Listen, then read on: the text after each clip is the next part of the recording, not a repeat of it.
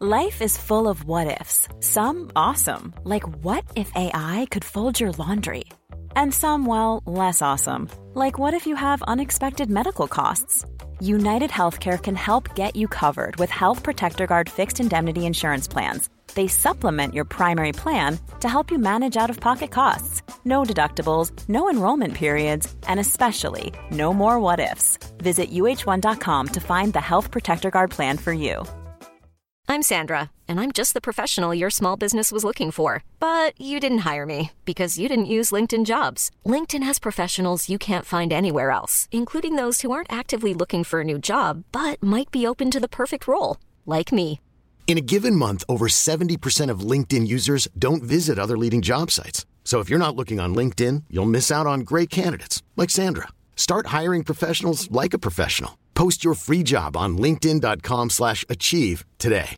Imagine the softest sheets you've ever felt. Now imagine them getting even softer over time. That's what you'll feel with Bowl Branch's organic cotton sheets. In a recent customer survey, 96% replied that Bowl Branch sheets get softer with every wash. Start getting your best night's sleep in these sheets that get softer and softer for years to come. Try their sheets with a 30-night guarantee. Plus, get 15% off your first order at bowlandbranch.com. Code BUTTERY. Exclusions apply. See site for details.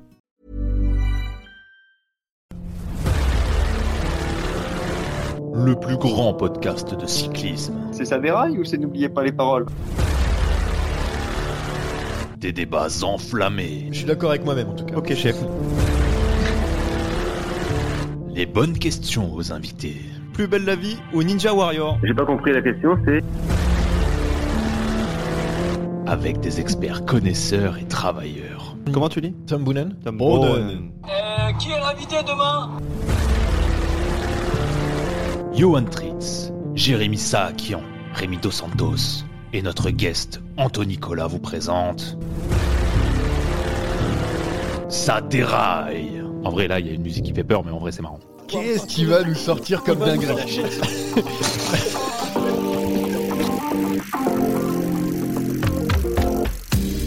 Oh, que l'on s'est régalé ce week-end avec de nombreuses courses. La nouvelle saison de cyclisme a vraiment commencé, mais les acteurs restent les mêmes. Pogacar, Van Aert, Valverde et Vingegaard, ils ont tous brillé ce week-end. Euh, Connaissons-nous déjà nos leaders de la saison? On s'intéressera aussi à cette course au point pour le World Tour l'an prochain. On remarque certaines bizarreries dans certaines courses d'ailleurs. Euh, Cette course est-il est-elle pardon, en train de fausser les courses justement Et entre les deux, notre invité, il a changé d'équipe cette saison, vainqueur à deux reprises, Brian Cocard. Il sera avec nous tout à l'heure, le coureur de la Cofidis, nouveau d'ailleurs coureur de la Cofidis. Et puis il y a bien sûr les autres rubriques. Et pour nous accompagner, le retour du bronzé Rémi Dos Santos. C'était bien les vacances? Oui, c'était très bien, messieurs. Vous ne m'avez pas manqué. Mais je suis content de vous revoir quand On même. n'avait pas eu un truc, un débat en quoi- comme quoi on voulait pas le rappeler, Rémi Dos Santos? On aurait dû garder Théo, je, je l'ai dit la semaine dernière. Ouais, c'est vrai, tu as, tu as raison. Justement, un peu moins bronzé, Un peu moins. Jérémy Sakian, mais par contre talentueux. bah oui, merci beaucoup, Johan. Salut à tous.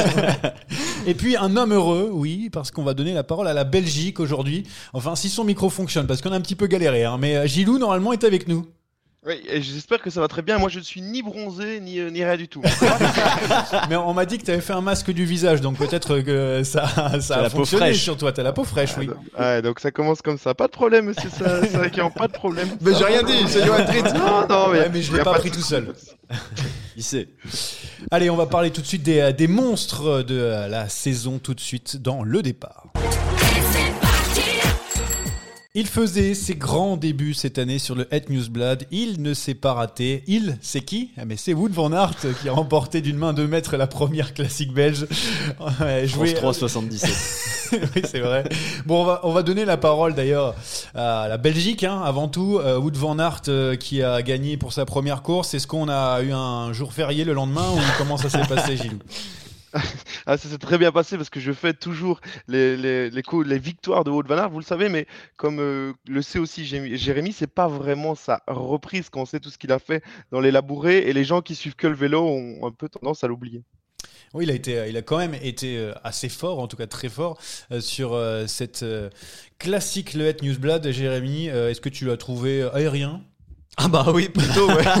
Ah, moi, je te pose la question, les pieds dans le plat, hein, je te le dis. Hein. Bah, il a été incroyable. Alors, euh, est-ce qu'il nous a surpris? Non, parce qu'on s'attendait à le voir euh, dès le premier week-end en grande forme. Mais attaquer comme ça, au pied du Bosberg, et réussir à contenir un groupe où il y avait de sacrés rouleurs. hein. Il y avait quand même Mohoric, il y avait Colbrelli. euh, toute la baragne était réunie pour, pour comme d'habitude. lâché, faut y aller. Hein. Non, non, il a été, il a été super fort. Euh, Rémi, on a l'impression qu'il est un peu en mission cette année à Wood Van Aert. Ça y est, première course, il gagne, il a plus le temps. C'est comme en cyclocross, hein, il a envie de, de tout rafler cette Ouais, il continue sur, sur ce qu'il a fait en, en CX euh, cet hiver. Mais euh, bah, c'est vrai que en fait, Van Aert, dans les, sur les classiques, il souffre de la comparaison avec Van Der Poel, avec Alaphilippe aussi. Et il a gagné une classique quand il a la pancarte. C'est pas arrivé si souvent pour, euh, pour Van Aert. Donc euh, il, doit, il a de la pression, c'est sûr. Je pense que là, il l'a bien transformé et ça va lui faire du bien pour la suite. Et justement, cette pancarte qu'il a, a d'habitude, c'est parce que aussi il l'a un petit peu tout seul. Là, ce week-end, on avait quand même un Tige Benoît qui était euh, Benoît, pardon. Euh, Excuse-moi pour la Oh, prononciation. ouais, pas d'erreur, les gars, les gars. Ah, justement, je voulais te donner la parole. Ah, Très précieux, euh, son coéquipier très précieux. Là, on a l'impression que ça y est, il a une équipe pour gagner, Gilou. Mais on le dit depuis le début de la saison, la grosse différence de la Jumbo Visma par rapport à l'année passée, c'est bien évidemment qu'on a enfin entouré Van Aert à la hauteur de ce qu'il mérite.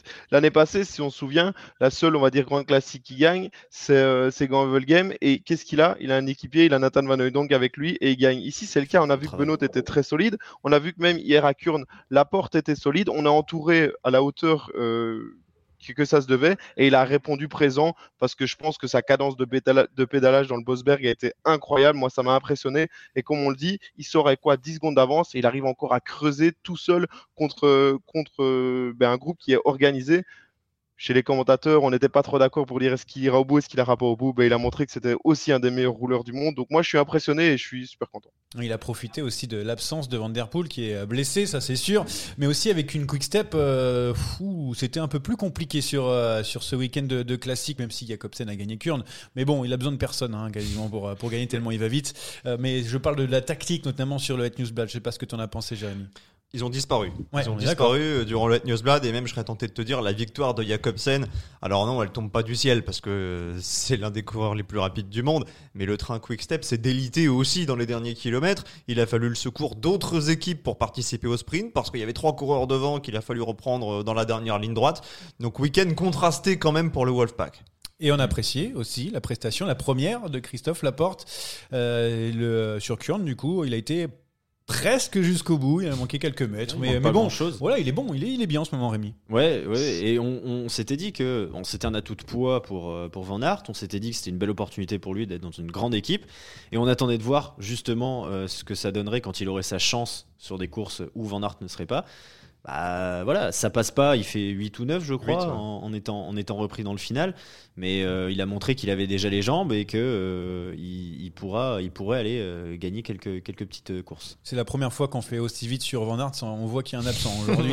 Euh, Non, mais ah, J'ai reçu des consignes aussi en disant ne fais pas 30 ans sur WoW, c'est bon, on sait qu'il est fort. Je peux, je, je peux juste dire un truc parce Bien que sûr. ça, je l'avais quand même pré- euh, préparé. Concernant, le- concernant le, le Wolfpack, et euh, Jérémy a complètement raison, je suis d'accord avec lui. La victoire au final de, Jacobsen, c'est un peu. On va dire l'arbre qui cache la forêt parce que le week-end n'est pas bon. Je pense que euh, cette saison, toutes les équipes sur les classiques se sont renforcées, sauf au final Quickstep, et euh, ils sont un peu en train d'opérer un changement dans la stratégie en disant on va quand même miser beaucoup plus sur les grands tours et sur Remco. On essaie d'entourer Remco et au final le recrutement s'est fait autour de Remco. Est-ce que ça va pas délaisser un petit peu les classiques Il le paye déjà sur le premier week-end et quand on voit la différence qu'il y a et surtout moi, ce qui me fait le plus peur, c'est l'état de Casper Asgreen. Qui Euh, est-ce qu'on pourra répondre sur le Ronde et sur Roubaix à, euh, à Van Aert et aux autres? Parce qu'il n'y a pas que Van Aert. J'ai l'impression que ça va être compliqué. Et euh, j'espère que Sénéchal fera un grand Roubaix parce que sinon, pour le Wolfpack, ça peut être dur sur les monuments. Non, c'est un petit peu. euh, Flandrie, hein, ouais. parce qu'il y a encore Julien. C'est encore un petit peu tôt. On va attendre. Ouais, on te loin. t'inquiète pas, on te Ouais. réinvitera pour, euh, pour en discuter. L'arbre qui cache la forêt. hein. Anthony n'aurait jamais sorti. C'est là déjà, ça fait un point pour Gilou. hein. Euh, D'ailleurs, on va parler, on va parler de l'Amazonie entière là en parallèle parce qu'on va parler de Tadej Pogacar euh, qui s'est imposé sur l'UAE Tour euh, pour la deuxième année de suite. Euh, le Slovène qui a même pas eu à forcer. Euh, il est vraiment déjà très très fort, Jérémy. Alors, je pense qu'il faudrait ressortir le podcast qu'on avait fait l'année dernière pour le Tour de l'UAE, parce qu'on a assisté exactement au même scénario cette année. La dernière étape, c'était vraiment un copier-coller avec Adam Yates qui attaque et Pogacar qui prend la roue avant de, avant d'attaquer dans le, la petite portion redescendante là avant le Ouais, je me sprint. souviens, bien sûr. Exactement le même scénario. Bon, ben voilà, un Pogacar, deux Adam Yates.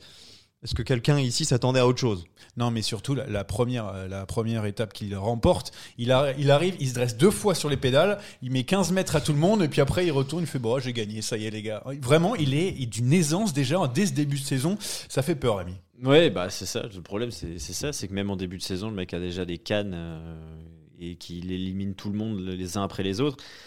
Euh, dire il fait, il fait mieux que l'année dernière. hein. L'année dernière, il gagne pas la deuxième étape, euh, Ah, la première étape au sommet. hein. Il Mince. fait, il fait doubler là. Voilà. Oui, bon, Donc, bah, euh, ça commence déjà bien. voilà. L'année prochaine, il gagnera le chrono en plus. euh, parce que là, il fait 4 ou 5, je crois. Ouais, ouais. euh, Tranquille. Ouais, bah, il y avait, il y a une Bissiger et Ghana hein. devant, hein, donc voilà, il faut relativiser. Bah, le mec, il est, il est trop fort en fait. Après, le seul bémol, c'est un mini bémol, attention, hein, c'est que euh, Yates et Bilbao euh, et Landa, pardon, ne sont pas euh, aussi bien entourés que lui l'est sur ce UAE Tour. Mais Non, ça aurait c'était rien. c'était bien Bilbao. C'était Bilbao, oui, bien. Bilbao. Euh, ça aurait rien changé. De toute façon, euh, Pogacar, même tout seul, euh, il gagne, euh, il gagne aisément. Et pourtant, il a dit qu'il allait tranquille. Hein. S'il a dit, je viens sur le Ouais, retour, ouais. vous savez, et tout. Gilou, toi, il t'a impressionné ou est-ce que tu t'attendais vraiment à déjà voir Tadej Pogacar, le grandissime favori de toutes les courses de, de cette saison 2022, aussi fort? Bah, il est aussi fort qu'il était, donc impressionné, on s'y attendait. C'est pas comme s'il descendait de quelque part en disant Waouh, ce qu'il fait. Il fait ce qu'il sait faire, il, il prend du temps sur les chronos, il sait terminer dans des groupes, il sait gagner au sprint. Donc, donc voilà, après, un peu de, on va dire, on va espérer quelque chose. C'est qu'il n'a pas non plus atomisé tout le monde et, euh, et démarré et pris euh, 30 secondes ou 40 secondes. C'est arrivé quand même groupé, donc on a quand même un petit espoir qu'il y ait un peu de suspense. Ouais, un petit, un petit, un petit en effet. Ah, mais moi j'ai envie de laisser de l'espoir. Oui, Euh, et surtout qu'autour de lui, ça brille un peu parce que Brandon McNulty a gagné la, la Faune Ardèche, euh, une très très belle course euh, d'ailleurs. Donc ça fait, euh, voilà, ça, ça donne euh, plutôt un peu moins d'espoir encore. McNulty, hein, Ayuso fait cinquième euh, dans- la Drôme, je crois. Ouais, ouais, Si. c'est ça, tout à fait. Euh, Almeida final- fait cinquième de l'UAE Tour aussi. Ah, J'avais oublié qu'Almeida était. oh là là. Il y avait aussi Maika et Bennett. Et il y avait Ouais. Maika et Bennett Ah ouais, avec lui, c'est euh, indécent oh en fait. Euh, Bon, euh, on a compris que ça va être compliqué pour, euh, pour les concurrents euh, cette année. Et du coup, Van Aert, Pogacar, eh bien, on a nos deux stars de, de la saison. D'accord, c'est déjà signé. Le, le duo va, va tout gagner euh, cette année, Jérémy. Bah, bizarrement, euh, quand on avait fait le- les projections sur l'année 2022, euh, moi j'avais donné Van Aert en star et tout le monde s'était euh, restreint pour ne pas donner Pogacar parce qu'on se doutait que ça allait. Mais enfin, on attendra quand même de voir l'évolution de la Jumbo parce que euh, Vingard a l'air de bien marcher, euh, Roglic a fait sa reprise aussi et il y a une très très grosse équipe euh, Jumbo qui est renforcée cette année quand même, on le rappelle par Juan Denis qui a quasiment offert euh, un Giro, Giro. sur un plateau. euh, voilà, donc il faut euh, il faut remettre en perspective, il y a de la concurrence. Gilou, toi, est-ce que. Ouais, vas-y, est-ce que toi, tu Oui. as ces, ces deux stars de la saison dans ta tête? Oui, mais euh, mais il y en a un petit aussi qui est blessé, qui va revenir, qui a fait 7 heures de vélo ce matin et qui euh, qu'il faut pas oublier quand même parce qu'il faut pas enterrer non plus Mathieu Van Der Poel. On sait pas ce qu'il peut faire, euh, ça peut aller très très vite dans les deux sens. Et même si je suis un grand fan de Van Aert, j'aime bien le cyclisme où il y a la concurrence, concurrence, où, il se passe, où il se passe des choses. Et euh, si on si on nous écoute et si on écoute tous les gens qui regardent le cyclisme, la saison elle est déjà finie. Pogacar va tout gagner, Van Aert va tout gagner. Non, ils vont pas tout gagner. Il va se passer des trucs, il va se passer des, des, des courses tactiques parce que je pense que pour Van Aert, euh, ben là, il y a une course où euh, ça a un petit peu roulé avec lui quand même, mais je pense que à partir de maintenant, quand Van Aert sera dans un groupe, les, les on va dire les consignes seront les mêmes pour tout le monde. On roule pas, démerde-toi, t'es le plus fort, t'as qu'à aller gagner tout seul, et c'est pas forcément toujours euh, le cas quand t'as la pancarte comme ça. Ouais. C'est- la nuance avec euh, Van Aert par rapport à Pogacar, c'est qu'il s'aligne surtout sur des courses d'un. Enfin, c'est un spécialiste des classiques, des courses d'un jour, qui sont évidemment, de par leur profil, plus. Euh, plus- Aléatoire. Plus aléatoire, voilà, qu'une course par étape. Euh, tu peux avoir un jour de moins bien sur le Tour de France et quand même le gagner, et puis il y a des jours tranquilles. Voilà, sur une classique, si t'es pas bien, t'es pas bien. Deux choses quand même sur Van Aert. Cette année, il a un petit peu modifié son programme par Ouais, rapport à la saison fait. passée. Donc, il sera pas sur l'Estradé le week-end prochain. Il a choisi d'aller sur Paris-Nice. Et visiblement, c'est un gros objectif pour lui de ramener quelque chose de Paris-Nice. On rappelle quand même au passage qu'il a été monté sur le podium de Tirreno euh, l'an passé. Donc, avec quelle ambition est-ce qu'il va se présenter sur la course au soleil? Et la deuxième chose, on parle beaucoup de Pogacar, de de, de Van Aert, il y a quand même un coureur qu'il faudra qu'on surveille, notamment pour Milan-San Remo, c'est Caleb Iwan. Il était pas loin l'année dernière, et cette année, il a l'air d'être quand même sacrément costaud aussi. Ah, justement, moi, c'est mon favori, moi. On va en parler tout à l'heure de, de Caleb enfin tout à l'heure même maintenant parce que Ah bah c'est maintenant. jingle, on attaque, on attaque pas. Bon, on commence avec le plus important, Alejandro Valverde qui s'est imposé sur euh, le Grand Camino au général, mais le vainqueur du chrono, le vainqueur du chrono ne vous a pas échappé. C'est qui? C'est Marc Padoun, il est là, notre futur vainqueur du tour, celui qui va embêter Tadej Pogacar sur le- la grande boucle. Est-ce qu'on est d'accord, Jérémy? Oui. Rémi, Bien sûr. Gilou, Non, pas du tout. il a pas compris euh, comment ça se passait à Sadera et c'est sa première, ça se non, voit. mais il est plus chez Bahreïn, donc. euh, Ah oui, c'est vrai, c'est vrai qu'il est Mais chez il ga- que F. ouais, Et il EF. gagne quand même, Marc Padoun. Euh, D'ailleurs. Marc Padoun, ukrainien, euh, j'en profite pour afficher un petit message de, de soutien lors de cette guerre en, guerre en Ukraine. Je sais qu'on fait du cyclisme, mais, euh, mais voilà, du coup, euh, je voulais en parler un petit peu. Mais en plus, c'est notre chouchou, Marc Padoun, on va pas se mentir. Euh, le Tour du Rwanda qui s'est terminé aussi ce week-end avec le succès de Tess Fastion. Les Français ont brillé avec une victoire notamment d'Alain Boileau, qui en avait remporté trois l'an passé. Est-ce qu'on n'appellerait pas le Tour du Rwanda le Tour de Boileau, Jérémy? Comment t'as dit le vainqueur? J'ai pas bien compris. Fastion, je sais pas. c'est ça, non? Avec, Ah, parce euh, qu'en plus, il faut mettre Yann. Ah bah oui, et puis il faut mettre les, lettres dans le bon ordre. Ah oui, Voilà. ça, c'est par contre, ça c'est la dyslexie, ça c'est différent. Euh, C'était quoi ta question? Le Tour Boileau? Oui, c'est vrai qu'il gagne tous les ans là-bas, donc euh, à la bonne heure. Rendez-vous en 2023. je pensais pas que t'allais réagir comme ça. Est-ce que oui euh, Est-ce que ma blague est bonne ou pas? Bah non, mais moi je veux bien. Ouais, rendez-vous 2023. Non, mais c'est bien qu'il enchaîne et tout. Puis euh, il y a quand même du, il y a quand même du niveau dans ce Tour de Ronde. Bon, Gilou, sauve-moi un petit peu là. Non, mais sur- Non, surtout, euh, sur- je disais surtout, euh, ce qu'on a vu, le grand gagnant, c'est le Rwanda et le monde qu'il y avait autour des routes. On sait que le, le, le championnat du monde va aller là-bas. Il y a une vraie culture du cyclisme au Rwanda et, et je crois que c'était Anthony une fois qui a mis une photo entre la différence du monde qu'il y avait autour du Rwanda et à l'UAE. C'est pas la même chose et que le cyclisme reste où on aime le cyclisme. Rémi Rochas qui a chuté sur euh, la Drôme classique pendant que son leader Guillaume Martin prenait la deuxième place derrière Vingegaard. Euh, gros coup dur pour, pour Pourquoi Cofidis. cet accent anglais. Euh, Gros coup dur pour Cofidis et surtout pour le, Normand. Jérémy, est-ce que tu peux répondre entre deux oui, oui, le pauvre en plus a chuté sur un chien errant. Donc, euh, Ah oui, voilà, c'est ce là, que Warren Barguil avait dit sur. Twitter, ouais. C'est vrai. Voilà. C'est vrai que c'est gros coup dur parce que Ouais, gros c'est coup dur. Rémi, on est d'accord. Euh, Gilou, Coup dur. fiche, il est pas belge. S'il te plaît, Ah, gros coup dur. J'ai pas trop suivi l'histoire. Je ne saurais pas. Je ne vais pas m'avancer dans des choses que je ne connais pas. Bon, Anthony le fait tout le temps pourtant. hein. Il commence un truc et après, Oui, après, oui, il dit oui, Ah, oui, mais c'est vrai que je suis pas au courant de cette histoire. Je, Euh, je ne préfère pas. euh, Je prends, je prends les notes de ce que fait Anthony Nicolas. Euh, je voulais parler du championnat du monde de Zwift, mais euh, je sais pas s'il y avait beaucoup de monde avec Gevine qui l'a remporté. Euh, Jérémy, toi qui Il y avait le vainqueur sortant, euh, Jason Osborne. Après, en termes de coureurs professionnels, euh, non, il n'y avait pas grand monde. Ouais. Il y avait Ashley Moulman Pazio chez les femmes Ouais, qui a fait bien 4. Voilà, bon. euh, Bon, je ouais, l'ai regardé sur. Eurosport. J'ai regardé sur Eurosport. Le commentateur était pas dingue. c'est toi qui as commenté ce truc-là, Franchement, euh, oh là là. Ah, tu prends l'argent là où il y a. Hein. Ah. Ah là là, il rate pas tous les râteliers. Tous les râteliers. Oui, bientôt, bientôt, il va, repré- il va présenter affaire conclue. Il va nous vendre des flûtes. Et pour finir, tiens, Kurn, Bruxelles, Kurn, victoire de Jacobsen devant Ewan. Hein, j'allais dire, euh, j'ai dit tout à l'heure que j'allais en parler. Ça y est, on a la hiérarchie des sprinters cette saison. Bah non, il n'y a Non. pas Philippe Sen. Non. Ouais, c'est ça. Et tant qu'il n'y aura pas de match euh, Jacobsen-Philipsen, on l'aura pas. Ah oui, Rémi, non, c'est. Je suis d'accord. non, Ok, d'accord, tant pis. Bon, on posera quand même Ça la question à, Brian, à Brian Cocard pour savoir s'ils sont pas un petit peu forts ces, euh, ces sprinters et lesquels ils sont euh, préférés. Euh, je dis Brian Cocard parce que c'est notre invité en fait. Juste là, euh, c'est l'heure de l'échapper. 220 km d'échappée, une arrivée solitaire, un exploit dont il faudra bien se rappeler tout au long de la saison. Des nouvelles couleurs blanches et rouges sur le dos, des succès déjà cette saison. On parle bien sûr de Brian Cocard, le sprinter de la Cofidis, notre invité de prestige. Bonjour Brian. Bonjour. Une victoire sur l'étoile de Bessèges, une autre sur le Tour La Provence. Euh, on va dire que ton acclimatation chez Cofidis, ça se passe plutôt bien, non? Ouais, ouais, ça s'est super bien passé. Je suis très content de, de, bah, de ce beau début de saison qui a été euh, très fructueux. Et euh, non, ouais, c'est sûr que ça, ça se passe très bien dans l'équipe et, et, et sur le vélo, donc, euh, donc tout va pour le mieux. Et surtout que ça faisait un petit moment que tu n'avais plus levé les bras. Un an et demi, euh, je suppose que ça doit faire du bien. Oui, énormément, bien sûr. C'est euh, bah, la victoire.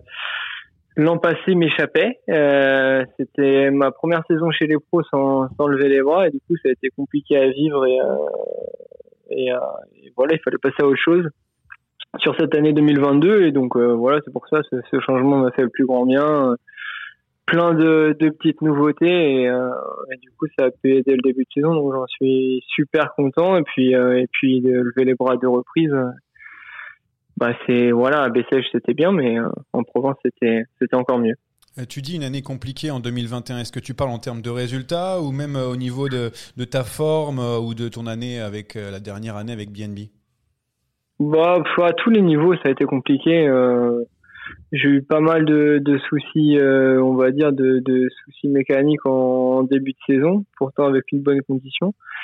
Et euh, donc c'était, on va dire, j'étais pas dans une bonne dynamique. Ensuite, les fois où j'avais l'opportunité de, de, faire de bons résultats et de d'être pas loin de la victoire, euh, je cogitais, je cogitais un petit peu trop avant les sprints. J'étais pas dans la, ouais, pas dans la bonne dynamique, pas les bons, euh, pas les bons comment dire euh, les bons repères les bons euh, les, les, bons réflexes et puis euh, et puis ensuite bah, j'ai eu une grosse chute sur le tour une grosse chute au Poitou-Charentes. Et du coup du coup ça m'a mis un peu un peu chaos pour pour toute la fin de saison. Donc ouais non ça a été ça a été très compliqué même si j'ai essayé de de finir du, du mieux possible mon aventure avec bien en essayant d'arriver euh, d'essayer de retrouver la condition euh, pour euh, pour la fin de l'année. Mais ouais non ça a été une, une année galère surtout tous tous les tous les côtés ouais Rémi De Santos qui est avec moi a une question à te poser. Oui, Brian, tu, tu disais qu'il y avait besoin, que tu avais besoin de changement. Est-ce que tu as changé quelque chose aussi dans ta préparation en passant chez, chez Cofidis? Euh, Si oui, en tout cas, ça, ça a marché, mais est-ce que tu est as changé ton approche? Ouais, j'ai changé pas mal de, de, petites choses en arrivant chez Cofidis. Euh, en partant, en partant de chez BNB, je voulais euh, sortir de bah, de ma zone de confort. Et euh, du coup, en arrivant chez Cofidis, j'ai changé d'entraîneur. Je suis entraîné par Vincent Villarius, qui a une approche différente de ce que ce que j'avais auparavant avec Jimmy en Goulevent. Donc donc ça, ça ça a changé et et je vais pas dire que que j'ai euh, moins travaillé cet hiver, mais c'est fou à dire, mais c'est peut-être euh, bien, évidemment, je suis revenu aux, fondamentaux avec euh, beaucoup beaucoup de sprints et ce que j'avais peut-être un petit peu délaissé ces dernières années à, à, vouloir mieux passer les bosses et, et être plus endurant? Et, et puis aussi il y a toute cette forme de, de, de pression qui est qui, est, euh, qui a été différente cet hiver parce que parce que les hivers euh, lorsque lorsque j'étais euh, chez chez BNB bah, bien évidemment on dépendait des invitations. Et du coup il fallait être il fallait être prêt d'entrée être opérationnel pour en premier être invité à Paris Nice. Ensuite il y avait l'invitation aussi du du Tour de France qui qui allait avec tout ça. Et du coup il fallait souvent démarrer fort. Et c'était aussi une pression que je me je me mettais, que, que l'équipe aussi me, me mettait, même si c'était pas c'était pas mal fait, hein, c'était pour notre bien, mais euh, ça faisait tout ça ou ou peut-être que, que voilà l'hiver. Euh, en tout cas, j'ai senti cet hiver que j'étais beaucoup plus beaucoup plus serein, beaucoup plus tranquille et, euh, et ça a pas moins bien marché en début de saison, ça a même très bien marché donc. donc je pense que c'est plein de plein de petites choses comme ça mis de bout à bout qui qui qui donnent ce résultat là. Je passe la parole à Jérémy Sec, hein, qui a aussi une question. Oui, Brian, tu évoques euh, cette fameuse pression qu'on peut comprendre évidemment en passant chez Cofidis. Est-ce que gagner en World Tour, c'est en train de devenir une obsession pour toi? La saison débute très bien avec des victoires en France, mais est-ce que l'étape du dessus, le World Tour, c'est quelque chose euh, qui te tracasse? Ça me tracasse pas, on m'en parle beaucoup. Moi, ce que j'aime, c'est lever les bras, bien évidemment. Euh, bien évidemment, j'aimerais gagner en, en World Tour. C'est une, une stat qui me qui me gêne et qui m'embête un petit peu parce que alors je sais plus combien j'ai dû gagner euh, je sais plus si c'est 45 ou 46 ou 47 fois en tout cas. Victoire chez les pros il y en a pas une en, en pro tour. Il y a beaucoup de deuxième place euh, il y a beaucoup beaucoup de deuxième place en pro tour mais pas de victoire. Euh, j'arrive pas trop pas trop trop à l'expliquer. Peut-être que peut-être le fait aussi de bah, j'ai jamais été dans une équipe retour en fait et du coup euh, c'était souvent sur les gros gros rendez-vous que que je participais euh, aux courses de, de, de ce niveau-là et c'est peut-être ça qui fait que j'ai pas eu encore l'occasion ou la réussite pour euh, pour lever lever les bras à ce niveau-là mais euh, j'espère que ça arrivera que ça arrivera cette année mais euh, je suis pas omnibulé par ça à vouloir absolument absolument gagner gagner en pro tour bien évidemment j'ai envie de gagner de grandes courses et du coup ça ça passe ça passe par gagner par pas en Pro Tour. Alors sur le site euh, Pro Cycling Stats que tu dois connaître, ton compteur est à 47 victoires. Voilà. Alors je sais pas si tout a été vérifié, mais tu as 47 victoires depuis ta dernière sur le Tour euh, La Provence. Euh, d'ailleurs, ta, ta, victoire, c'était euh, en tout cas sur l'étoile de Bessèges et la Provence, c'était des, sprints un petit peu avec des difficultés sur la fin un peu plus raide. Est-ce que c'est vers là-dessus que tu as envie aussi de, bah, bah, de, de, pas de progresser, mais de te focaliser euh, dessus plus que sur des arrivées un peu plus plates euh, Parce qu'on t'a vu vraiment très costaud là sur l'étoile de Bessèges, tu fais une différence énorme, et alors que c'est vraiment difficile dans le final? Ouais, ouais, je pense que bah, je pense qu'avec euh, avec la maturité et les années font que que je suis de plus en plus solide sur ces arrivées-là, même si c'est clairement euh, bah clairement mes caractéristiques parce que même si je suis un sprinter, je pèse que 60 kilos et, et vous imaginez bien que sur des sprints tout plats, euh, bah lancer euh, lancer à plus de 60 à l'heure, euh, bah je manque un petit peu d'inertie par rapport par rapport au gros gabarit et et c'est moins propice pour moi, ça c'est sûr. Et euh, je me sens beaucoup plus à l'aise et beaucoup plus euh, beaucoup plus compétitif sur les arrivées un peu difficiles euh, avec alors soit les arrivées qui sont qui sont difficiles ou les journées où il y a pas mal de fatigue avec des difficultés tout au long de la journée, je suis beaucoup plus à l'aise dans dans le final. Donc ouais, c'est sûr que c'est c'est là-dedans qu'il faut que j'arrive à à continuer à progresser et à être bon et c'est c'est clairement clairement mon terrain de prédilection maintenant. Après euh, après voilà euh, sur les sprints tout plats, euh, il y a il y a tout le temps moyen de de bien faire à l'aspiration en étant bien placé, mais, mais c'est sûr que c'est plus favorable pour moi lorsque lorsqu'il y a de la pente. Voilà, quand il y a de la pente dans dans dans le final, c'est sûr que c'est bah, c'est plus propice avec mes mes 60 kilos. Rémi, vas-y, c'est encore à toi du coup.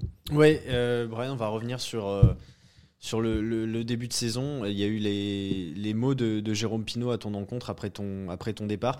Est-ce que ça gâche un peu euh, la fin d'aventure avec BNB ou, ou il a mal été compris, peut-être, je sais pas. est-ce que, comment, comment tu, tu réagis après, après la, la sortie de Jérôme Pinault? Alors c'est sûr que sur le coup, sur le coup, ça m'a, ça m'a vexé, ça m'a embêté parce que on avait, mais on a une relation privilégiée tous les deux. C'est sûr que ça m'a, pour rien vous cacher, c'est sûr que ça m'a agacé sur le moment, c'est sûr. Euh, après, après avec le recul, il faut, euh, il faut comment dire, peser les choses, peser les mots. Euh, euh je pense que ces mots étaient aussi euh, peut-être plus loin que ça pensait parce que lorsqu'on lit bien ces articles on va dire que ça part un petit peu dans tous les sens et euh, il y a des il y a du positif à mon égard et du, du négatif aussi. Euh, voilà, c'est jamais c'est jamais facile, euh, je pense, euh, en tant que manager de de, de gérer ces situations-là, surtout quand quand il y a de l'affect. Je pense qu'il l'a fait il l'a fait à, sa manière, certainement des fois maladroitement. Mais euh, mais voilà, après on en a discuté tous les deux de, de, de vive voix en, face à face et euh, il n'y a plus d'animosité de de ce côté-là. Voilà, je pense que ça a été euh, ça a été comment dire. je pense qu'il a il a il s'est un petit peu emballé emballé ou ou perdu dans ses comment dire dans ses déclarations et et, et malgré tout il, regrettait aussi le, comment dire le, fond et ce qui en ressortait. Donc, euh, donc euh, voilà, il n'y a plus de soucis de, de ce côté-là. Et puis, euh, et puis comme, comme on, comment dire, comme on en a discuté, bon, j'ai rien du tout à cacher, hein, mais quand on en a discuté après, après euh, ma première victoire à Bessèges, euh, voilà, on a dit euh, un partout balle au centre et puis euh, et puis voilà, rien de rien de grave, rien de dramatique et, et euh, c'est dernier der- derrière nous. On te souhaite de, de battre Luca Mozzato le plus souvent possible, comme ça tu pourras continuer à, à égrener les, les points et tu tu diras l'huile sur le feu, Non, on a été gentil d'ailleurs avec toi sur des- les résultats, mais c'était- ça a été plus compliqué sur euh, ce week-end de, de classique belge. Je dis euh, compliqué, c'est parce que peut-être que c'est un exercice que tu préfères un petit peu moins. Je sais pas comment tu te sens dans, dans ces, ces classiques un peu pavés. Euh, C'est des courses que, que j'affectionne, que j'aime bien. Donc c'est des courses de très haut niveau avec euh, avec ouais ouais c'est c'est très difficile. Après il y a un super engouement, c'est des courses super à faire. Euh, pour ma part, ce week-end ouais ça a pas été euh, ça a pas été terrible. Euh, Je, suis arrivé euh, clairement euh, un peu fatigué sur euh, sur ce week-end-là parce que j'ai beaucoup beaucoup enchaîné. J'ai fait euh, Marseillaise, Bessèges, pas tout le tour de la Provence, mais euh, bah, quand même trois étapes. Et ensuite, j'ai enchaîné sur Algarve.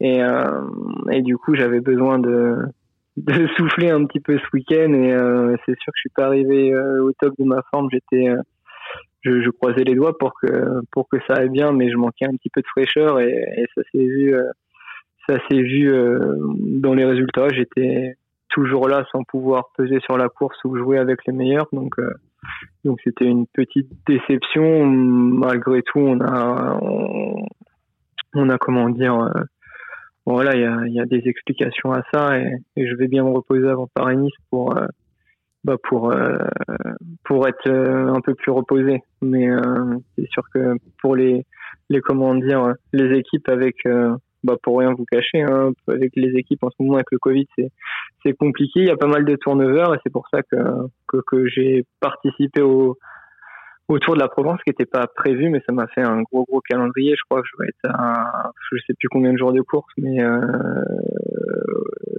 j'ai pas j'ai pas le nombre en tête, mais ça fait un gros gros mois de février, donc euh, j'ai euh, j'ai marqué le pas un petit peu sur euh, sur ce dernier week-end, malgré malgré comment dire l'envie qui était de de bien faire mais bon voilà c'est comme ça c'est c'est derrière moi et maintenant il faut il faut penser à Pérennis et bien se reposer avec aussi euh, Milan-San Remo euh, Milan-San Remo dans la tête 16 jours de course en l'espace d'un mois.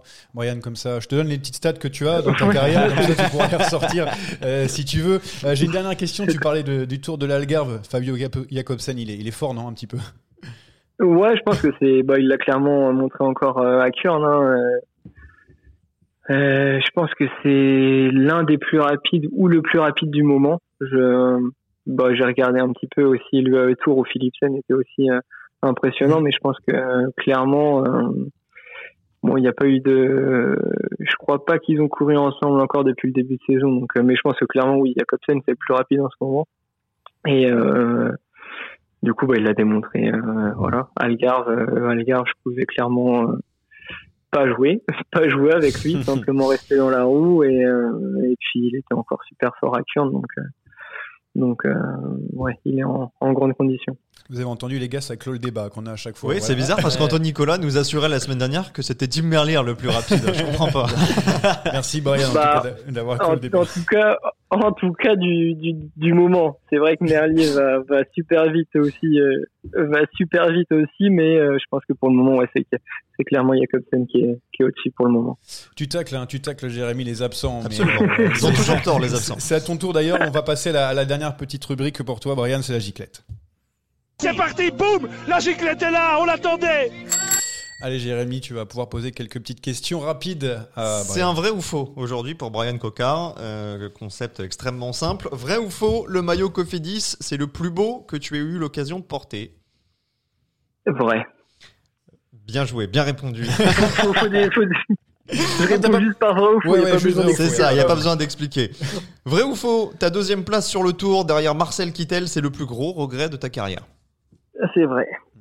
Vrai ou faux, Brian Cocard préférerait gagner le maillot vert plutôt que porter le maillot jaune Euh, Ah.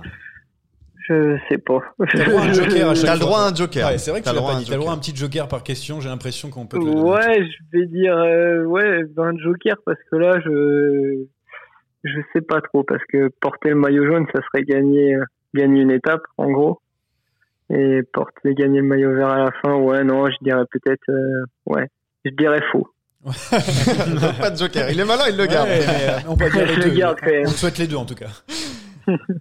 T'as bien fait parce qu'il y a une cinquième question qui pourrait euh, nécessiter le Joker. Vrai ou faux? Si on vous dit, euh, Brian, que vous n'allez gagner que deux courses d'ici la fin de votre carrière, mais que ce sera l'Amstel et une étape du Tour. Vrai ou faux? Est-ce que tu signes?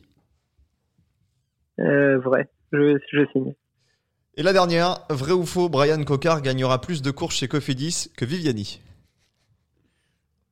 Euh, vrai.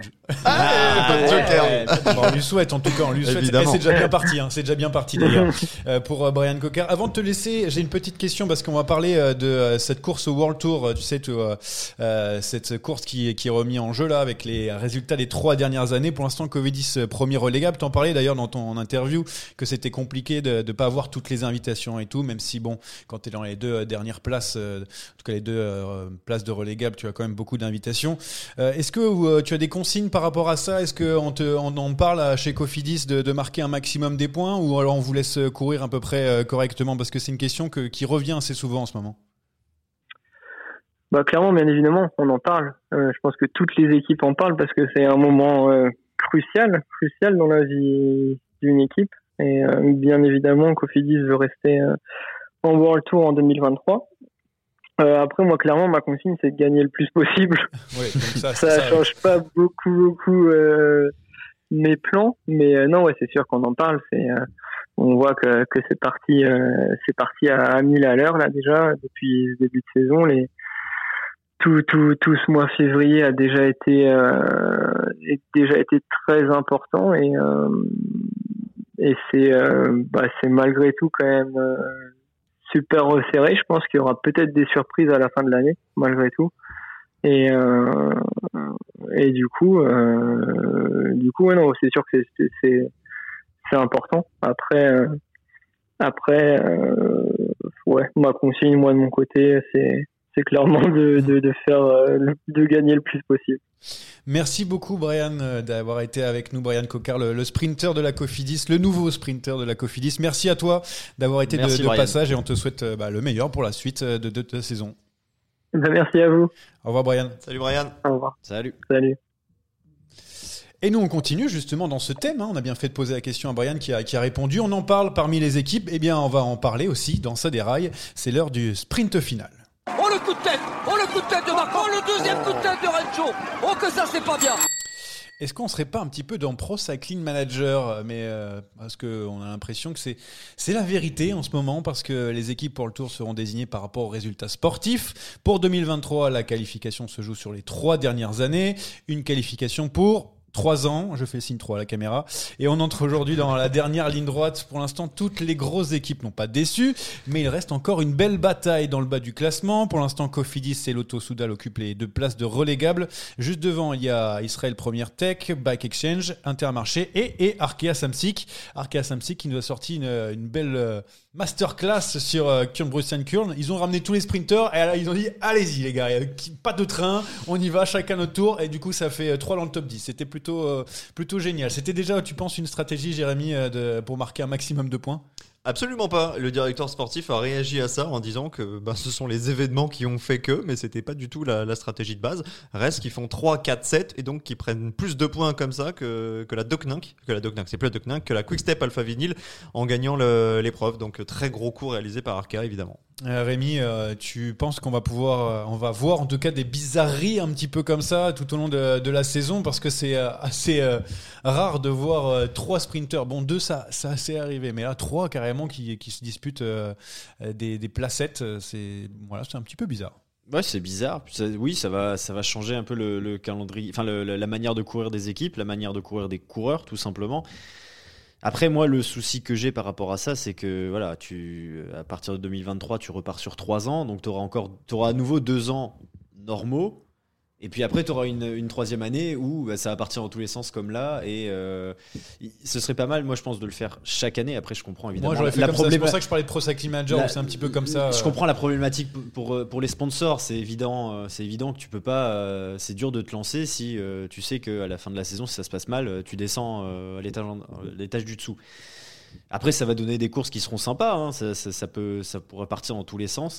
Maintenant, euh, c'est un petit peu artificiel à mon sens, en fait. Gilou, t'aimes ce, ce format-là qui, euh, qui a été mis en place avec ce- cette qualification euh, sur les, les trois années, euh, les résultats de trois années?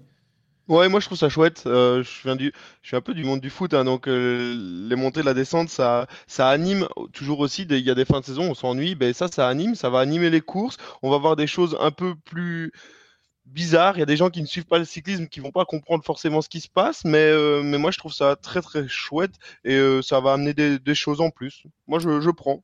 Je suis plutôt positif. Mais euh, justement, on en discutait avant ce, ce podcast. On pourrait voir, par exemple, un coureur d'intermarché prendre une échappée et derrière, alors que le mec a, a 50 minutes de retard au général, imaginons, et derrière tout Arkea Samsic ou euh, Cofidis qui se met à rouler pour pas qu'Intermarché Ah, marque passer, de hein. points. Ça, Jérémy, tu penses qu'on va voir de- des choses comme ça, alors que rien à voir avec euh, la course suis- en elle-même J'en suis persuadé, et Gilou a raison, ça va se passer. De la même manière que sur la troisième euh, semaine du Tour de France, on est habitué à voir euh, le huitième courir contre le qui lui-même court contre le sixième. On essaye de figer les positions. Là, bien sûr, ça va se passer, ça va modifier les scénarios de course. Il va peut-être falloir aussi que le peloton prenne un petit peu moins de marge vis-à-vis de l'échappée. On a vu là euh, qu'on est revenu vraiment dans la dernière ligne droite euh, sur Kurn-Bruxelles-Kurn. Mais imaginez-vous que Taco Van Der Horn, dans les oreillettes, ait eu euh, la consigne d'aller faire 3, de se sacrifier, de sacrifier la victoire pour aller prendre plus de points. Il l'aurait peut-être pu le faire s'il avait eu les jambes. Euh, ça peut complètement modifier les perspectives. Euh, on peut assister à des choses euh, un petit peu étranges par rapport à, à- ce qu'on a connu par le passé. Mais ce système de montée-descente, pour moi, il est, il est juste, il est judicieux. Le Oui. faire sur 3 ans, Il faut voir aussi si les, les- les sponsors tiennent trois ans, parce que souvent Alors, ça va tout ça, un peu bouleverser tout ça. Mais le faire sur trois ans, ça te permet quand même d'anticiper les contrats. Ça te permet également de ne pas dépendre d'une année. Par exemple, une équipe comme Alpecin Phoenix, si Mathieu Van Der Poel, alors on est dans la science-fiction, mais si Mathieu Van Der Poel fait une année blanche, ils vont forcément en pâtir. Donc le faire sur trois ans, ça lisse les résultats. Et ça se fait euh, finalement au, au plus méritant. Mais il faut quand même euh, tenir compte de ces changements. Moi, j'ai mis un message sur Twitter qui n'a pas été bien compris. Il n'était pas comprend question. pas toujours ce que tu Alors, dis. on comprend pas toujours. Mais, mais, mais je parlais de, de ce changement de tactique par rapport à Arkea. Il n'était pas question de critiquer ce qu'a fait Arkea. Arkea a saisi une opportunité et ils ont frappé un, un très gros coup. Mais le propos est complètement déconnecté de ce qu'on a vu sur Kurn Bruxelles Kurn. C'est simplement pour s'interroger sur ces changements tactiques qui vont s'opérer et sur l'analyse qu'on doit en faire parce que forcément il va falloir voir la course en ayant toujours à l'esprit cette course pour le World Tour. Après, on pourrait avoir ça sur la dernière année, entre guillemets, parce que euh, je pense que les deux premiers, on va pas On trop l'aura à réfléchir. chaque fois sur la dernière année. Oui, sur ça, la dernière année. ça. Les deux premiers, on va pas trop réfléchir. C'est Puis après, on dit tiens, euh, on a un petit peu de point de retard ou un petit peu de point d'avance. euh, on va peut-être faire attention. C'est un peu ça en fait qu'on va pouvoir. Oui, c'est ça. Alors l'avantage, l'avantage euh, que j'y vois, je suis pour hein, la promotion relégation. Pour moi, c'est c'est le- l'essence du sport de toute façon. Et j'aime pas les ligues fermées. Euh, L'avantage que ça a, c'est que du coup, bon bah, les grosses équipes, elles auront jamais de problème. On le sait. Non mais UAE, surtout même les, les, les relégables, euh, c'est des invitations quasiment sur toutes les courses World Tour. On va pas se mentir que ça change pas forcément en termes de Ça va calendrier. faciliter la chose. Mais c'est bien parce que ça va permettre de voir plus les équipes comme bon, bah, Intermarché, euh, Arkea, Cofidis qui euh, seront souvent, je pense, euh, en danger ou en tout cas euh, avec la possibilité de monter ou de descendre seront, seront concernés par cette, euh, par cette bataille. Donc c'est c'est toujours, euh, c'est toujours bien sympa.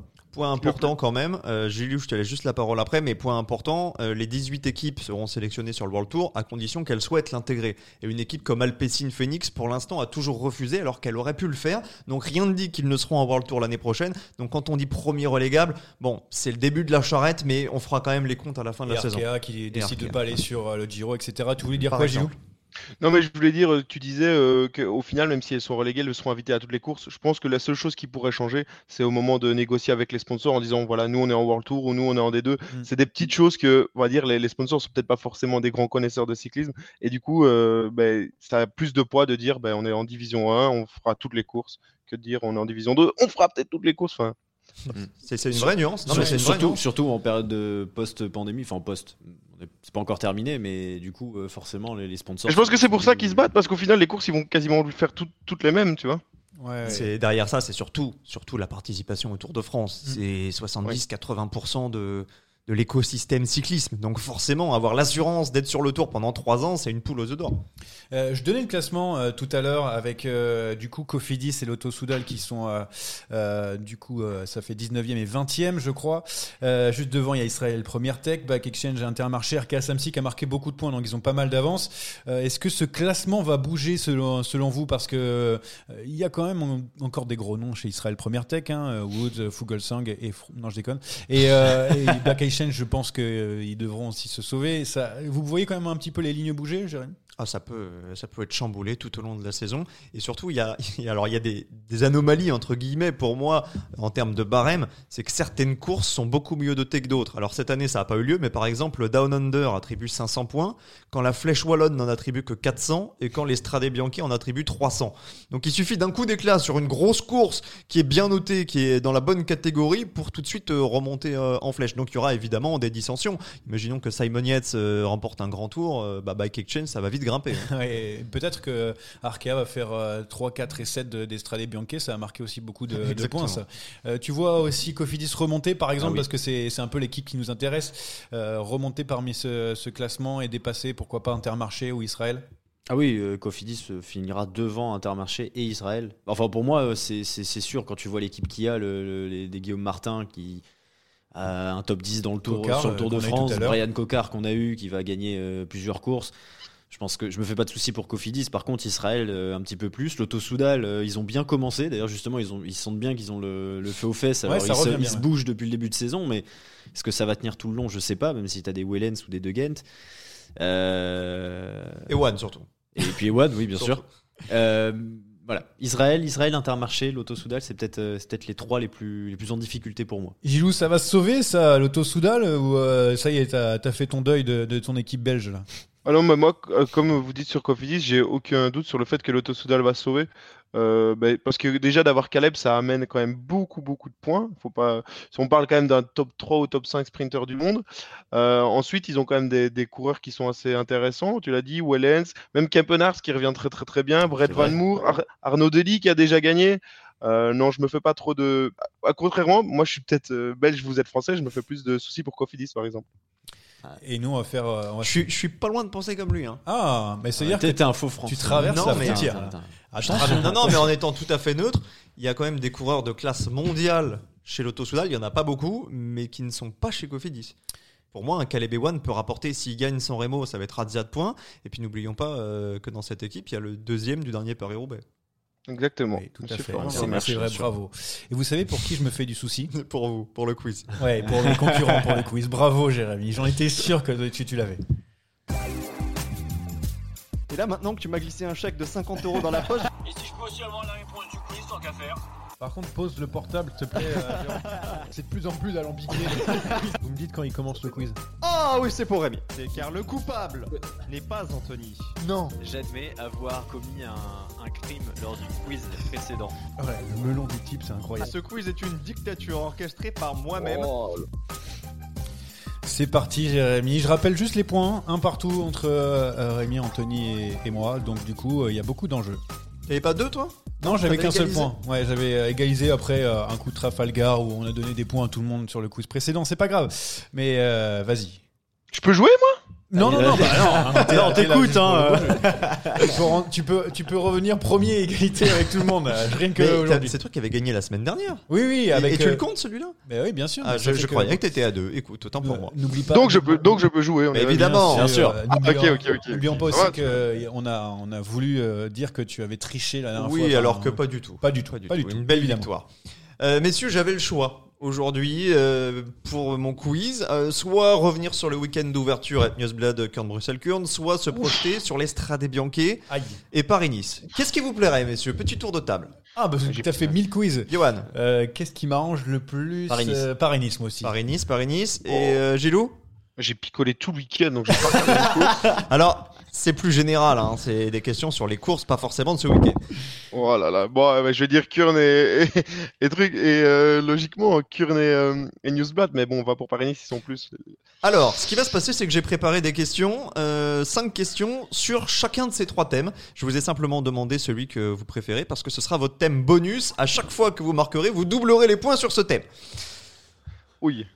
Ce sont des questions un petit peu ouvertes. Elles valent toutes un point, sauf la dernière qui vaut deux. Donc vous l'avez compris, si c'est sur votre bonus, vous pouvez marquer jusqu'à 4 points. On va commencer par le bonus de Gilou. Week-end d'ouverture en Belgique, et Nieuwsblad, Kurn, Bruxelles-Kurn. Première question, c'est le plus rapide. Vous avez une proposition par personne et par, et par question. Qui est le seul vainqueur français de l'une des deux épreuves? Arnaud démarre. Mauvaise réponse. Putain, merde. Pas de, pas de vulgarité, s'il vous plaît. Pardon, pardon. Ah, sinon, il y aura, il y Je- aura un je mettrai- déclassement. Je vais mettre un euro dans le cochon, désolé. Bon, personne n'a la réponse Euh, Duclos la salle. C'est pas ça. C'était. Frédéric Moncassin. Oh, Ah, mais en plus, l'année dernière, on l'a eu. Je l'aurais pas eu. C'est sûr. Quel mont du Het Nieuwsblad a Oh été non. remplacé en 2022 en cause des travaux? Alors, j'ai- je connais aucun nom, donc je vais dire le Ventoux, et comme ça, Le Ventoux, voilà. ouais. Éliminez-moi. Le Ventouberg. Personne de là? Si, si, attends, attends, laisse-moi réfléchir. Alors, euh, tu réfléchis, mais tu ne l'as pas sur. euh, sur Non, mais attends, il y a la ca- t'as la caméra de toute façon, tu me vois. Non, non, non, on n'a pas la caméra, la on l'a a la caméra que sur Ah, nous. ok. Euh, Bon, c'est trop euh, tard. C'est trop Vieux tard. Quarmont. Non, c'était le Molenberg. Bah oui, je suis bête. hein. Troisième question, ça vaut toujours un point. Qui a remporté Kurn-Bruxelles-Kurn en 2007, 2009 et 2014 Oh là là, je l'écris dans. 14. pff, Bonnen. Tom Bonnen, un point. Oh non Johan Je suis honteux, je suis honteux, je suis honteux. On va, faire, on va faire la même, mais sur le Het Nieuwsblad, qui s'est imposé sur cette course en 97, 98 et 2002 Euh, Van Petegem. Peter Van Petegem. du Oh, coup, c'est Gilou, ça te, fait, ça te fait deux points, évidemment. Ouais, mais je peux, pas ne, je, peux pas ne, je peux pas ne pas avoir Bonnen, c'est honteux. La dernière question, elle vaut 2, sauf pour Gilou, elle vaut 4. Non. Et oui, c'est son Ah, bonus. C'est son bonus. Qui est le dernier non-européen vainqueur de Kurn-Bruxelles-Kurn Un indice, c'est un Australien qui courait alors chez Sky. Stannard. Pas du tout. Oh Stannard est britannique. Merde Oh, pardon, je peux plus. Oh bah, Je dis te donc. retire un point. Deuxième vulgarité, carton jaune plus, carton jaune, carton rouge. Gilou, tu redescends à 1. Euh, Désolé. Il était à Sky à l'époque, parce que j'aurais Bon, dit vous ne l'aurez pas, vous ne l'aurez pas. J'ai Non, non, non. Comme ça. C'était Christopher Sutton. Voilà, la dernière, elle est plus dure. On passe au Stradé Bianchi. euh, personne n'a de bonus. Qui a remporté la première édition? Moser? Euh, Cancellara. Non plus. Non, Rémi? je sais pas. Ah, Alexander Kolobnev. Ah, Ouais, Il a ouais, gagné une course. je, sais- savais qu'il l'avait gagné, mais je croyais pas que c'était la première. Ouais. Cancellara, c'est pas, c'est, c'est tout près aussi. Hein. C'était pas là. Comment s'appelait le Stradé Bianchi à l'époque Mais voilà, euh, Monte Heroica euh, Pachi. Non, Oh, le Heroica Allez, je te le donne, Montepaschi. je te le donne. C'est Je te le donne. Pasqui, ouais, non, Monte ça Paschi Heroica. Deuxième point pour. Johan. Non. J'ai dit dans le désordre, mais c'est Motus. Troisième question. Qui a remporté l'épreuve en 2008, 2012 et 2016 Cancellara. Cancellara. Oh, mais il me le vole, il me le vole, il me le vole. Oh, le voleur. Mais je suis toujours comme ça, moi, dans les Deux quiz, hein. pour Johan, un pour Rémi et un pour Gilou qui, on le rappelle, a eu un point de pénalité. La dictature. Messieurs, Stradé Bianchi 2021, qui fait troisième Bernal. Bah, Bernal. Bernal, Bernal, c'est Rémi qui a. Oh, ouais, devancé- mais j'ai de la latence. hein. Ah, mais T'as qu'à avoir une bonne connexion. Tu as, tu as de la latence, tu as jeté le vélo. Du coup, je te redonne ton point de pénalité en Oh, vieille ah, Alsacien. c'est gentil. Voilà. Donc deux pour tout le monde. Dernière question sur l'Estradé, elle vaut deux points. Quelle femme a fait trois fois deuxième d'Estradé Bianchi sans jamais gagner Trois fois de suite d'ailleurs, hein, deuxième. Van der Breggen Pas du tout. Euh, Longo Emma. Johansson. Emma Il Johansson. y a eu que des mauvaises réponses. J'aurais dit C'était, Longo, sinon. euh, Katarzyna. Nievadova. Ok, très bien. On va passer donc sur Paris-Nice. Je vous rappelle que les points seront doublés. Rémi me regarde avec un grand sourire, doublé pour Rémi et pour Johan. Ouais, Tout le monde on est est, à on deux. est deux sur le même thème. Je Ouais, trouve vous ça êtes, vous êtes dégueulasse. deny, vous êtes deny en fait. Qui est le recordman de victoire de Paris-Nice Euh, bah, c'est euh, Sean Kelly, s'il te C'est plaît. Sean Kelly. Ça fait Oh, deux j'ai points mis pour le temps à venir. J'allais dire Dan Martin parce que je pense irlandais. 4-2-2. Avant Charman, qui était le dernier Allemand vainqueur de Paris-Nice. Tony Martin. Tony Martin. Ah. c'est beau, c'est non. beau, c'est beau, c'est beau. 6-2-2. Attention Rémi, danger. Euh, pour, euh, pour Gilou, maintenant, il faut faire... euh, bah, il faut Oui, tout bon, oui, bon, bah, merci d'avoir participé. Je suis groupe Eto. Qui est le dernier vainqueur français? Euh, dernier vainqueur français. Moreau. Non. Non, c'est du Dauphiné. Ouais. Être- C'est ça, tu fais les questions et les réponses, mais c'est pas le bon thème. Faudra revenir en juin. Personne ne l'a. Jalabert. Jalabert Laurent Jalabert. Deux points pour euh, Rémi, ça fait 6-4-2. Gilou, tu ne peux plus gagner, mais tu peux arbitrer. C'est gentil, merci. Qui est le dernier Français sur le podium du général Le dernier français sur le podium. Hmm. Faut aller chercher celui-là. Gilou, je suis désolé, hein, j'ai fait quiz sur les Français. J'ose pas. Donner- raison, Christophe. Perrault Perrault, c'est pas la bonne réponse. Mais du coup, je vais donner euh, Chavanel. C'est pas la bonne réponse non plus. Gilou, une idée? Je vais dire euh, Christophe, Mar- euh, Christophe Martin, je vais dire Guillaume Martin. Je ne connais pas Christophe Martin. La bonne réponse c'était. Arthur Vichot. Ah, 2014, bien sûr. Ouais, bien sûr. Derrière. Betancourt et. Rui Costa. 4 J'y étais en 2 plus. la dernière vaut 4 points pour Rémi et Johan, elle vaut 2 pour Gilou.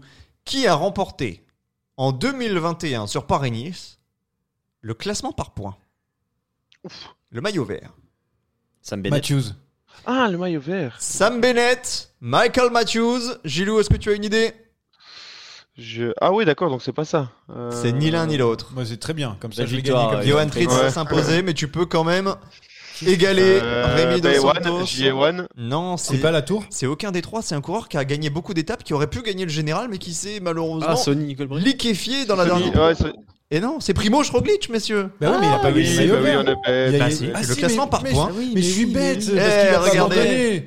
Mais oui. Euh, Il y a même, il y a même. Jérémy Pelletier qui écoute Bien le, vu, le bien podcast à Mais côté oui. qui m'envoie la bonne réponse. C'était bien Primo Roglic. On Oui, était ensemble trois, sur c'est Paris vrai. en plus. Non, mais en fait, pour moi, dans ma tête, il avait abandonné. Donc, mais je pensais que oui, non, il abandonne pas sur, sur Paris. Oui, bête. Bon, mais victoire de Johan quand même. Mais évidemment, je vais tout de suite me mettre euh, mon petit point en plus là. Hop là, une belle victoire. Je tiens à dire que nous sommes dans la dernière ligne droite de, de- du Grand Prix. Allez, commente, commente en direct. Allez, c'est parti. Non, non, ouais, eh, c'est pas- c'est c'est pas- enregistré, c'est enregistré, ça va sortir demain ce truc-là, et vous allez me foutre le sein main en même temps. Non mais c'est abusé, laissez un peu de magie aux gens, c'est pas possible. Laisse, laisse de la magie, Gilles. Ouais, donc tu, tu Non, mais tu pas- peux quand même nous le commenter parce que moi ça m'intéresse de savoir Non, qui non. C'est fini, donnes- c'est fini, je ne dis rien, je me fais engueuler carrément. Est-ce que c'est Team qui gagne? Non, pas du tout, Ah, c'est les ça. jetapés étaient au bout. Ah, très bien. Ouais, donne le vainqueur au moins alors. De Wolf. Ah, ah non, sais c'était pas. pas assez. De C'était une autre échappée, visiblement. Ouais, bah, a priori, ouais. Ah Non, on m'a dit de rien dire. Je ne Ah, dis- mais dis, de toute Dis. façon, on va couper. C'est Matteo Trentin qui a gagné. Ah. Oh, il fait pas devant, encore une fois, Hugo Hofstetter qui finit toujours deuxième. Oh là là, Attends, il l'a tapé au sprint? Euh, ouais, ouais, Trentin. Putain, mais... Trentin, il avance plus au sprint normalement. Ouais, mais c'était pas un sprint tout plein. hein. D'accord, d'accord. Très bien, merci pour les infos sur sa main. Euh, du coup, les, les gens, on va avec J plus 1, tout ce qu'il y a à savoir sur le Samin. Allez, On c'est va te couper fort c'est. Non, on veut pas couper parce que j'ai la flemme. Allez, c'est paris. Ah, c'est même pas vrai. Alors, la semaine dernière, on a eu des victoires, je crois, pour la Newsblad parce que euh, Jérémy Van Aert, c'est ça? J'avais j'avais noté. Anthony a eu des Anthony Van me dit de te dire qu'il a triomphé deux semaines de suite. Oui, c'est vrai. Donc ça fait deux points pour Anthony, ça fait un point pour toi. Et moi, j'étais pas loin parce que qui est fait deuxième de cette newsblad? C'est mon petit chouchou. Mais bon, c'est c'est normal. Euh, Paris sur l'Estrade Bianchi avant ça, euh, du coup, euh, parce que. oui, je sais, regardez votre start list. Oui. En fait, je pensais qu'on allait parier sur Paris-Nice. Sur Paris-Nice, non, on nous fera la semaine prochaine. hein. Paris-Nice d'abord, les- l'Estrade, c'est plus sympa. Euh, Brémy, est-ce que toi tu as une idée de- du favori à mettre pour Oui. l'Estrade Bianchi Alors c'est qui ton favori Même si la start list n'est pas, Pas encore officiel. hyper complète. hein. Mais il y a un nom qui ressort pour moi, Tom Pitcock. Tom Pitcock, c'était mon favori, super. Euh, Gilou, toi, est-ce que tu as une idée ou est-ce que tu es aussi sur la start list comme Anthony Nicolas d'habitude? Et comme moi. Tadej. Tadej Pogacar, très bien. Et Ouais, donc, c'est pas euh, idiot. Euh, moi, je regarde juste si euh, Lutsenko est au départ parce qu'il m'avait fait une forte impression sur la, la- la course de gravel là en, en Espagne. Euh, Est-ce qu'il est là, notre ami Lutsenko, Alors pour l'instant, il Non, n'est pas pour l'instant, il y est pas. Il y a Moscone. Tu peux tenter des- Non, des- mais je vais des- tenter un ancien vainqueur. Je vais tenter Tish Benoît. Ah oui, Ah ouais. Ah ouais, parce que je le trouve en jambes là. Le changement vers la Yumbo lui a fait beaucoup de bien.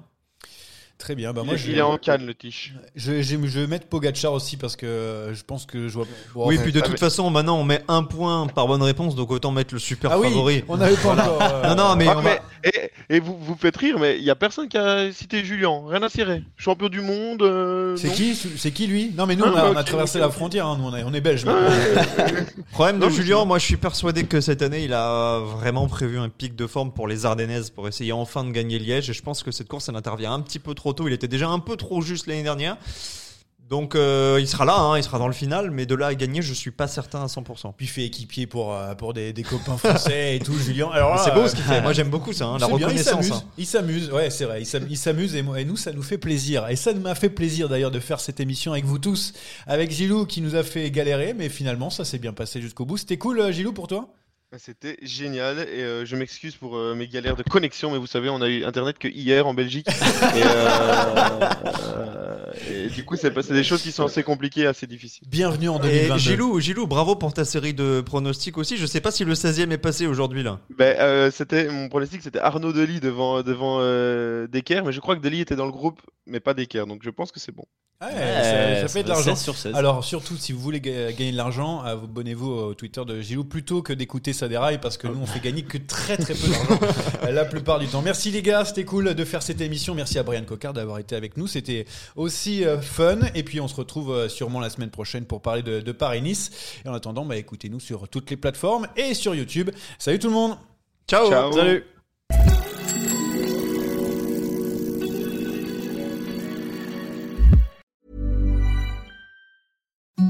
Imagine the softest sheets you've ever felt. Now imagine them getting even softer over time. That's what you'll feel with Bowl and Branch's organic cotton sheets. In a recent customer survey, 96% replied that Bowl and Branch sheets get softer with every wash. Start getting your best night's sleep in these sheets that get softer and softer for years to come. Try their sheets with a 30-night guarantee. Plus, get 15% off your first order at bowlandbranch.com. Code BUTTERY. Exclusions apply. See site for details.